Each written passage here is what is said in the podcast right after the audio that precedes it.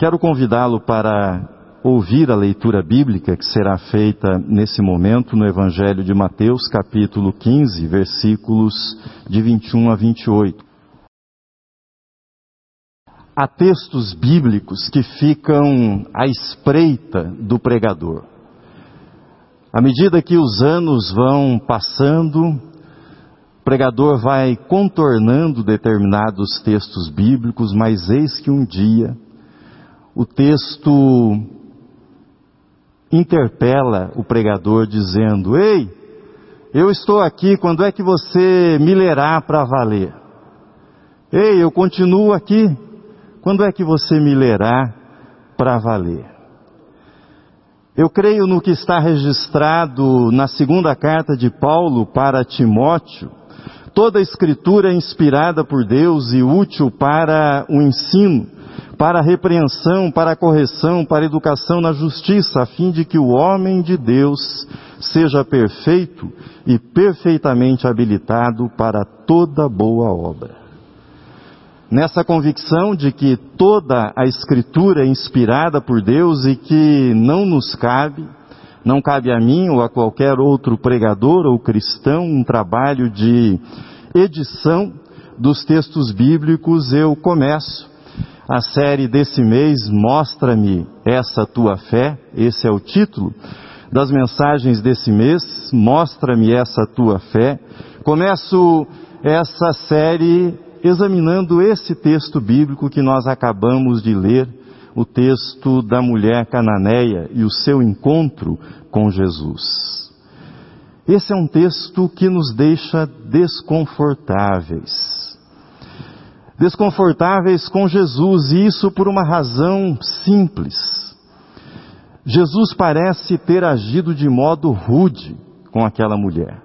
Jesus parece ter sido descortês e até mal educado no modo como ele tratou aquela mulher. E isso nos incomoda. Afinal, nós cremos que Jesus é a encarnação do amor de Deus, da misericórdia de Deus, da ternura de Deus, e nós temos dezenas de encontros nos quais Jesus foi gentil, nos quais Jesus mostrou enorme sensibilidade diante do sofrimento, agiu com presteza, com simpatia em relação aos clamores das pessoas necessitadas que chegaram até ele, muitas vezes sendo inconvenientes com ele, mas Jesus retribuiu com gentileza o pedido dessas pessoas. Será que a mulher cananeia encontrou Jesus num dia ruim? Será que Jesus tinha dias ruins como nós temos dias ruins? Que o mestre reservasse umas pancadas para os fariseus? Nós achamos normal, tudo bem. Mas uma mulher que suplicava pela cura da sua filhinha, ser tratada com indiferença não nos parece razoável. Isso deixa nós, seguidores e seguidoras de Jesus, desconfortáveis. Mas eu vou voltar a essa questão mais adiante. Prometo retomar esse assunto. Vamos nos mover um pouquinho agora na geografia e na história desse texto. Tiro e Sidom eram cidades que estão hoje no que nós conhecemos como Líbano, como o país chamado Líbano. Jesus estava sendo perseguido de modo implacável pelos fariseus, pelos líderes religiosos de Israel, e à medida que essa perseguição mostrava-se mais intensa, Jesus precisou refugiar-se no território estrangeiro, na verdade, no território dos gentios. Foi assim que ele entrou em contato com uma representante dos antigos habitantes do território de Israel, os cananeus. Ela era ela uma mulher cananeia. Ela não era, na verdade, uma completa estranha na história de Jesus. Se lemos com cuidado o Evangelho de Mateus, começando do primeiro capítulo, nós encontraremos na história da família de Jesus, naquilo que é apresentado como genealogia, outra mulher cananeia, conhecida de todos nós chamada Raabe, aquela que na história bíblica acolheu aqueles que foram enviados para espionar a terra de Israel por ocasião da missão que seria confiada a Josué. Aqueles que foram enviados para espionar a terra foram abrigados, foram protegidos na casa dessa mulher, Raabe. Isso valeu a Raabe um lugar na galeria da fé, como nós encontramos em Hebreus capítulo 11, versículo 31, que assim diz: Pela fé, Raabe, a meretriz, não foi destruída com os desobedientes, porque acolheu com paz aos espias. A mulher cananeia, voltando ao texto do Evangelho, essa mulher cananeia clamou dizendo: Senhor, filho de Davi, tem compaixão de mim. Raabe, a mais famosa, era mãe de Boaz. Boaz, por sua vez, foi o marido de Ruth. E Ruth e Boaz eram bisavós do rei Davi. Sabia a mulher cananeia disso? Eu não sei e acho que ninguém sabe se ela tinha essa informação. Mas o evangelista Mateus sabia que outra mulher cananeia estava presente na história de Jesus, na vida de Jesus, na genealogia de Jesus. Primeiro ponto da nossa reflexão. A fé a fé é encontrada em pessoas inesperadas e lugares inesperados. A fé é encontrada em pessoas nas quais não se espera encontrar fé, e a fé é encontrada em espaços, lugares nos quais não se espera encontrar fé. Mas antes de explorar essa afirmação, eu preciso fazer algumas considerações do que pode ser entendido por fé no sentido bíblico, naquilo que aparece nas páginas da Sagrada Escritura. Fé é a confiança que Deus está presente. Fé é a confiança que Deus está presente mesmo quando ele parece ausente. Esse é o exercício da fé. Você confia que Deus está presente mesmo quando não há sinais evidentes dessa presença divina.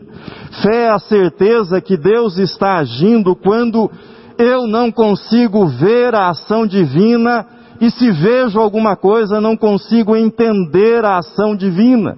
Isso é fé. A fé envolve sentimentos, envolve, mas a fé é mais que sentimentos, vai além dos nossos sentimentos. A fé ultrapassa os nossos sentimentos, ela é mais do que sentimentos, porque eu posso acordar num determinado dia, e nesse dia, tendo acordado, eu não tenho nenhum sentimento que fui abençoado, mas pela fé, eu sei que fui abençoado naquele dia, embora eu não me sinta abençoado naquele dia. Fé envolve compreensão, mas fé é mais do que compreensão. A fé vai além da compreensão, a fé sobrevive quando os sentimentos são negativos e até mesmo parecem mortos, e a fé triunfa quando a compreensão desaparece na neblina da aflição. Quando a compreensão é esmagada diante dos fatos concretos da vida. Dito de outro modo para vocês,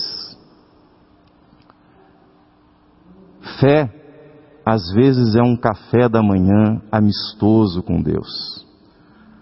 Sabe, um café numa varanda ensolarada, com uma brisa. Às vezes fé é esse café amistoso com Deus.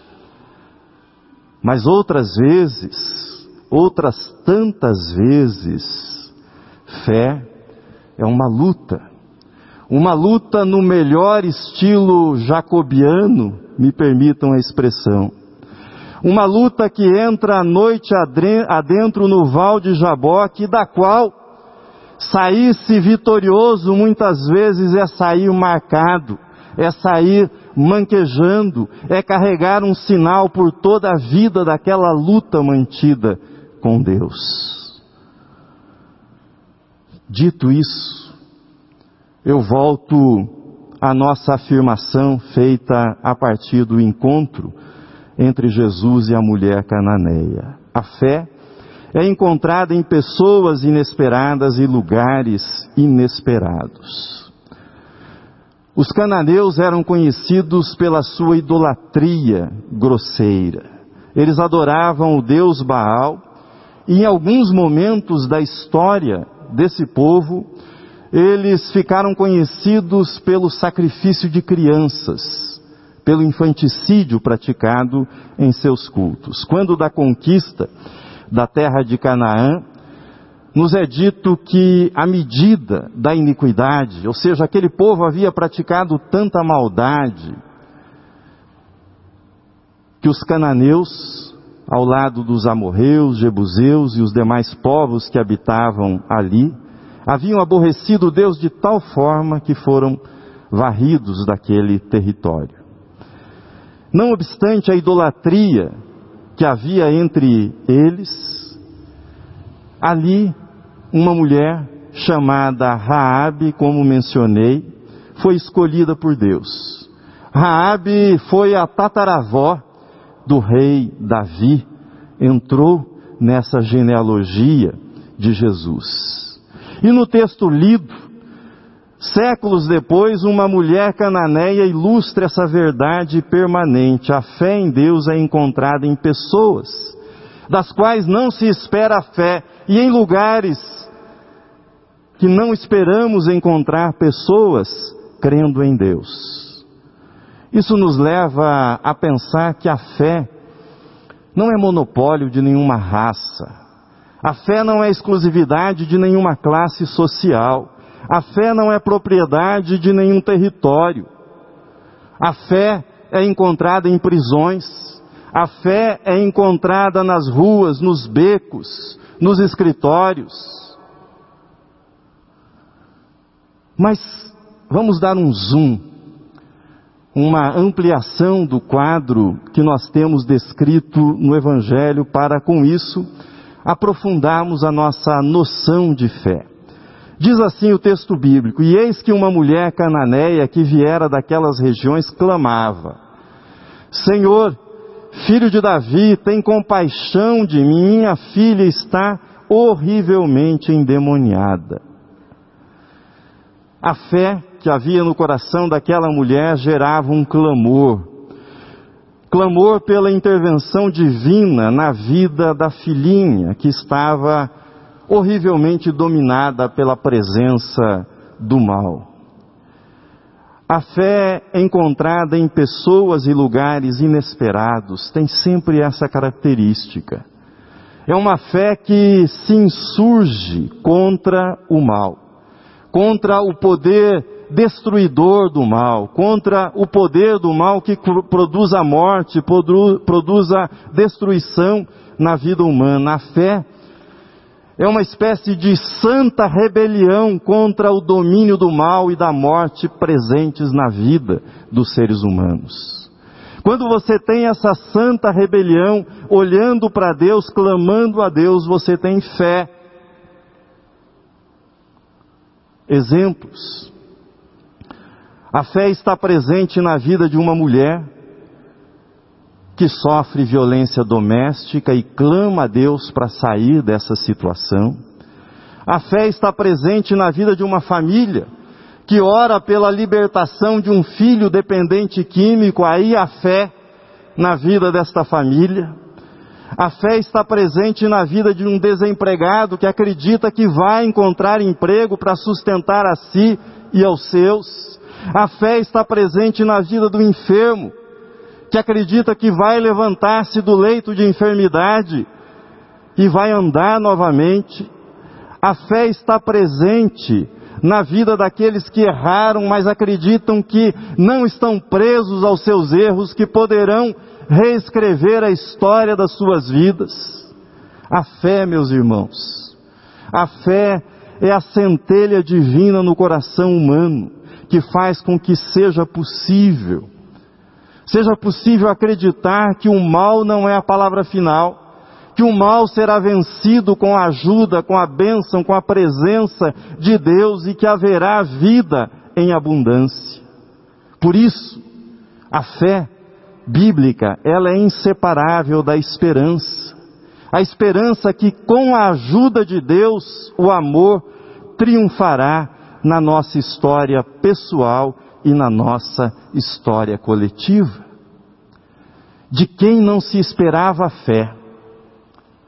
A mulher cananeia, nela havia esta fé. No lugar onde não se esperava encontrar fé, ali a fé estava presente. Fé no filho de Davi. Não uma pequenina fé, nas palavras do próprio Cristo, uma grande fé havia na vida daquela mulher cananeia. Segundo ponto para nossa reflexão. A fé é forjada no diálogo com Deus, mas também no silêncio de Deus.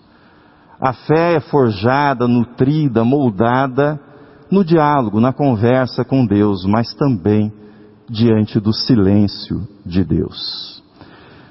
Prometi e volto agora ao aspecto incômodo que nós encontramos nesse texto. O silêncio de Jesus diante da insistência daquela mulher. Seria esse silêncio um tratamento rude da parte de Jesus? seria uma espécie de indiferença, de desconsideração em relação ao sofrimento daquela mulher e da sua filha?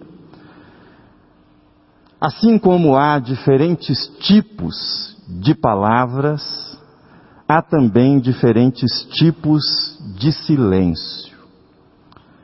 Aliás, eu nunca usei o plural de silêncio, mas existe. Nós podemos falar silêncios, Sou estranho, não é? Parece errado. Mas existe o plural de silêncio. Mas fiquemos com diferentes tipos de silêncio. Existe sim um silêncio que é indiferença. Existe um silêncio que é fuga. Mas existe um tipo de silêncio que aprofunda o relacionamento. Pense nisso. Um silêncio que absorve tudo o que está sendo dito pela outra pessoa. Um silêncio que é escuta. Um silêncio que é ponderação. A intimidade é despertada e ela é aprofundada onde existe esse tipo de silêncio. Não há palavra, não há resposta, pelo menos imediata, porque o que está sendo dito está sendo levado a sério. O que está sendo dito está sendo processado, assimilado e até mesmo sentido, digerido aquilo que está sendo dito. E é acolhido com silêncio. É um tipo de silêncio que não afasta, é um tipo de silêncio que não repele, mas é um tipo de silêncio que aproxima, é um tipo de silêncio que atrai ainda mais aquele que fala, mas não obtém uma resposta na forma de palavra. Diz o texto que diante do clamor da mulher, Jesus não lhe respondeu palavra. Jesus não lhe respondeu palavra. Isso incomodava, a mulher incomodava os discípulos que acompanhavam Jesus. A fé é o aprendizado que Deus muitas vezes fica em silêncio diante dos clamores dos seus filhos. E isso está perfeitamente exemplificado nesse gesto de Jesus. A fé é o aprendizado que Deus muitas vezes fica em silêncio diante do clamor dos seus filhos, mas Ele continua ouvindo. Ele nunca deixa de ouvir os seus filhos e filhas. E o silêncio, nessa perspectiva, é uma oportunidade de aprofundamento do relacionamento com Deus. de aumentar a proximidade com Deus, de aumentar a intimidade com Deus. O silêncio de Deus dá-nos a oportunidade para que nós façamos a transição do clamor para a adoração, assim como a mulher cananeia fez. Diante do silêncio de Jesus, ela passou do clamor pela filha para a adoração. E na adoração havia a entrega da própria vida diante de Jesus, quando ela lhe diz: Senhor, socorre-me. Senhor, socorre-me. Quando se lança diante de Jesus. Quando a resposta de Deus para você for o silêncio, não vá para longe de Deus. Não vá para longe de Deus. Vá para mais perto dele. Leve para ele não só os seus pedidos, leve a sua vida, leve o seu coração, leve o seu ser por inteiro à presença de Deus, leve a si mesmo em adoração na presença dEle. Faça isso, não vá para longe. Nós passamos pelo desconforto do silêncio de Jesus, e espero tê-lo explicado, mas e essa história de comparar a mulher e sua filhinha aos cachorrinhos? Isso também é chato nesse texto, não é? Não foi isso rude da parte de Jesus? Não foi uma descortesia da parte de Jesus? Ouça o que o texto diz. Mas Jesus respondeu: Não fui enviado senão as ovelhas perdidas da casa de Israel. Ela, porém, veio e o adorou, dizendo: Senhor, socorre-me. E Jesus prossegue. Então ele respondendo disse: Não é bom tomar o pão dos filhos e lançá-lo aos cachorrinhos. Recordemos que Jesus estava no território dos gentios. Por qual razão? Boa parte das ovelhas perdidas de Israel eram lobos, não eram ovelhas, eram lobos e queriam tirar a vida de Jesus. Lembre-se que ele veio para o que era seu, mas os seus não o receberam, como está registrado no primeiro capítulo do Evangelho de João. A casa de Israel o rejeitou, mas a mulher cananeia lembra, eh, clamava por ele.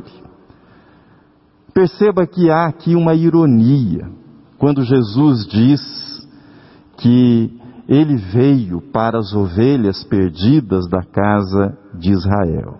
Essa é a primeira observação. Segunda observação importante: os judeus, eles se referiam aos gentios como cães. Isso, obviamente, era um tratamento desprezível. Mas Jesus falou nos cachorrinhos, os cãezinhos domésticos que ficavam dentro da casa e não o cão das ruas e das matas. Na verdade, o silêncio aprofundara a intimidade entre Jesus e a mulher cananeia. E nesse diálogo havia senso de humor. Ora, Jesus estava no território dos gentios, acolhido pelos gentios, procurado por uma mulher que não era judia. As ovelhas, a casa de Israel, eles não queriam Jesus, não queriam a mensagem de Jesus. A mulher cananeia, e a sua filha precisavam e clamavam e queriam Jesus. Lembremos do que Jesus disse no discurso a respeito do bom pastor, no capítulo 10 de João. Ainda tenho outras ovelhas, não deste aprisco. A mim me convém conduzi-las, elas ouvirão a minha voz. A conclusão, meus irmãos, é clara. A mulher cananeia entendeu a mensagem de Jesus. E por isso ela entabulou esse diálogo inteligente com Jesus, replicando: Sim, Senhor, porém os cachorrinhos comem das migalhas que caem da mesa de seu dono, do seu dono, dos seus donos.